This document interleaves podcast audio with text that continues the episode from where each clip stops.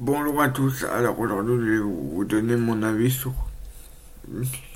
Hot Simulator 3. Alors moi j'ai trouvé que tu pouvais faire un peu plus de choses que dans le premier, donc c'était bien.